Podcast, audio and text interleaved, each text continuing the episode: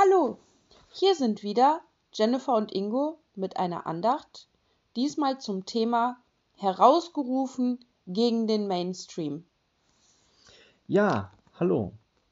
Ich habe die Bibel aufgeschlagen, wieder die Übersetzung Hoffnung für alle und diesmal das Johannesevangelium. Und hier ist das Johannes 17, Verse 17, 18 und 19.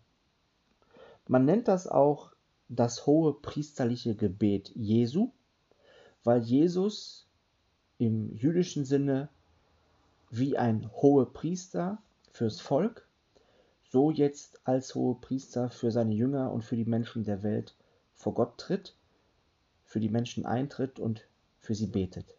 Deswegen nennt man Johannes 17 das hohe priesterliche Gebet, weil Jesus vor Gott für die Menschen eintritt. 17, 18 und 19 sind die Verse. Lass ihnen deine Wahrheit leuchten, damit sie in immer engerer Gemeinschaft mit dir leben. Dein Wort ist die Wahrheit. Wie du mich in die Welt gesandt hast, so sende ich sie in die Welt. Für sie gebe ich mein Leben hin, damit ihr Leben ganz dir gehört. Jesus betet zu Gott und sagt, Gott, lass meinen Jüngern deine Wahrheit leuchten, damit sie in immer engerer Gemeinschaft mit mir leben. Jesus ist wichtig, dass die Jünger mit ihm verbunden bleiben, auch über den Tod hinaus. Durch den Heiligen Geist. Er hat ihnen die Kraft Gottes, den Geist Gottes zugesagt, als einen Tröster, als einen Beistand, der sie begleitet im jungen Christendasein und der sie auch nach dem Tod Jesu an Jesus bindet.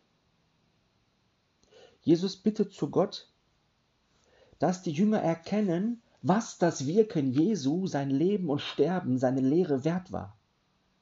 Das meint er mit, lass ihnen deine Wahrheit leuchten. Jesus kam nicht, um sich zu predigen, er kam, um Gott, den Schöpfer, zu verkündigen. Er kam, um Himmel und Erde miteinander zu verbinden, den Satan zu besiegen und dem Universum zu zeigen, es lohnt sich an Gott zu glauben.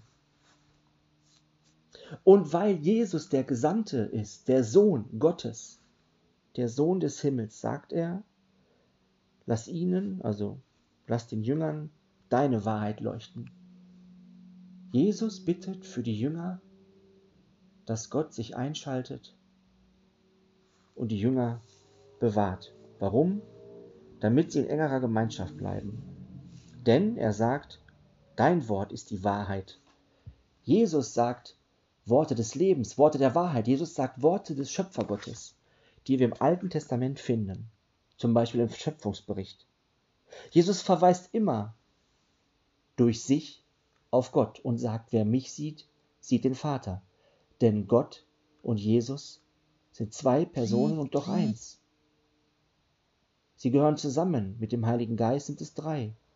Wir können das nie ganz erfassen, aber Jesus sagt, wer mich sieht, sieht den Vater und gleichzeitig verweist er immer auf den Vater. Willst du eine Idee von Gott dem Schöpfer haben, lerne Jesus Christus kennen.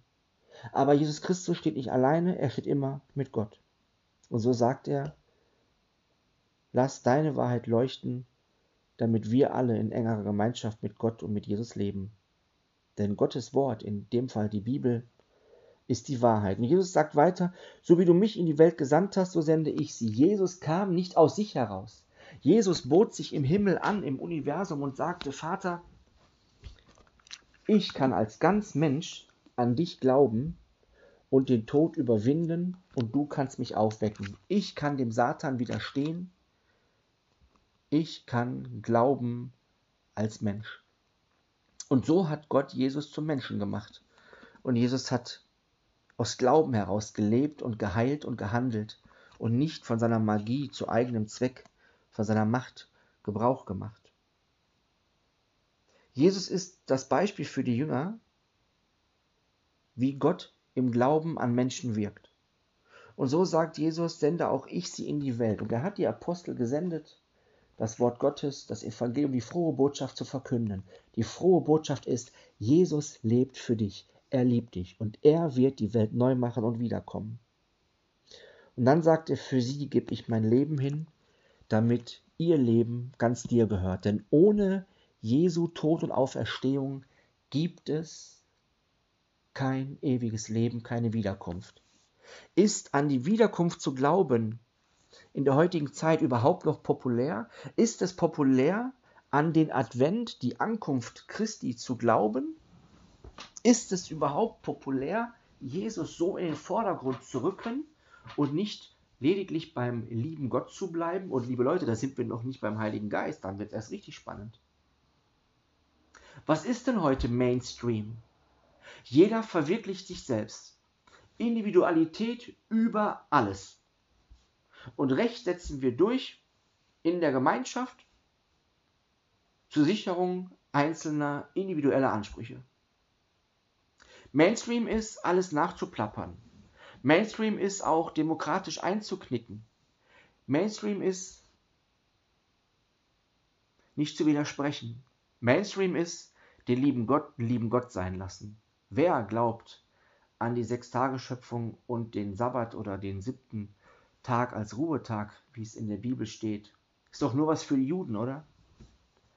Wer glaubt daran, dass irgendwelche Rituale oder Vorgaben Mose heute noch relevant sind? Wer glaubt daran, dass Jesus der Sohn Gottes ist und Gott zugleich, dass er die Erde neu machen wird? Wer glaubt daran, dass Ismael und Isaak, beides Söhne Abrahams, zwei Völker, aber ein Gott? Was machen wir Christen und Muslime nur? Auf wen einigen wir uns? Auf Jesus und Mose ist schlecht. Aber auf Abraham könnte ich mir schon vorstellen. Was ist für dich im christlichen Glauben Mainstream und was ist was anderes? Ich rede nicht davon, einfach dagegen zu sein, immer nur was anderes zu erzählen. Ich will nicht Wunder und heilende Kräfte äh, hervorheben, ausschließlich den Geist. Ich will nicht hervorgeheben, tolle Programme, tolle Reden zu schwingen, tolle Gottesdienste und Hauptsachen TikTok zu benutzen. Ich will nicht hervorgeben, Hauptsachen dagegen zu sein oder irgendwas zu ändern um des Änderns willen. Nein. Zeitgemäße Verkündigung moderner, lebensrelevanter Glauben ist im Hier und Jetzt, im Alltag verhaftet. Behaftet, ja, muss ich sagen. Und nicht Hauptsachen Hochglanzpredigten schreiben. Perfekt vorbereitet, tolle Gottesdienste. Atmosphäre schaffen. Was ist Mainstream und was ist gegen den Mainstream?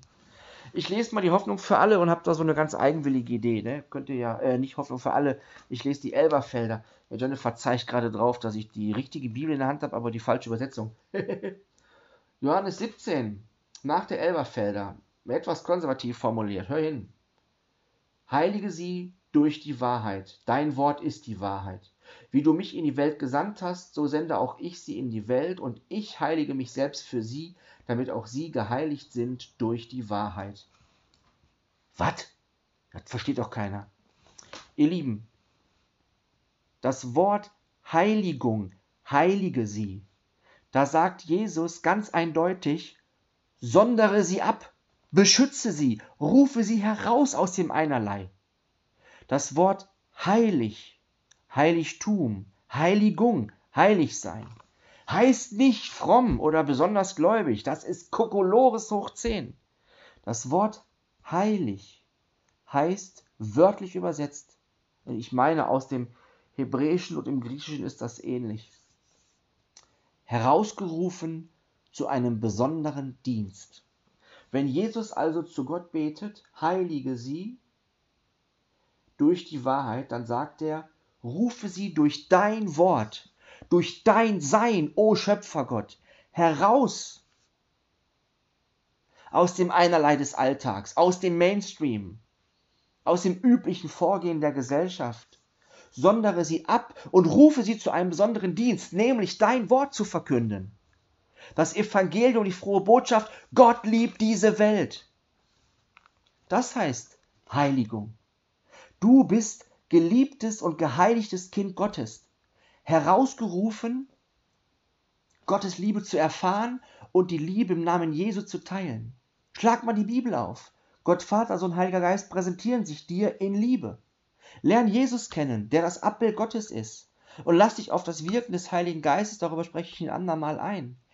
Heiligung heißt herausgerufen zu einem besonderen Dienst. Du bist bei deinem Namen gerufen, sagt Jesaja. Gott sagt, du bist bei deinem Namen gerufen, du bist mein. Und Jesaja, der Prophet, hat's aufgeschrieben und verkündet. Gott liebt dich. Du bist nicht Gleichmacherei. Du bist nicht einerlei. Du bist nicht egal. Du bist nicht belanglos. Du bist nicht konsumierender Mainstream. Du bist geliebtes Kind Gottes und damit was ganz Besonderes. Und du bist heilig, weil Christus für dich gebetet hat vor 2000 Jahren, dass du in Gottes Namen heilig bist. Herausgerufen zu einem besonderen Dienst. Du bist was Wertvolles. Gott will dich kennenlernen. Und Jesus hat sich eingesetzt für dich. Er will dich retten und erlösen und bald wiederkommen. Das hat er gesagt. Und das, mein Lieber, ist eine ganz andere Botschaft als der Mainstream. Amen.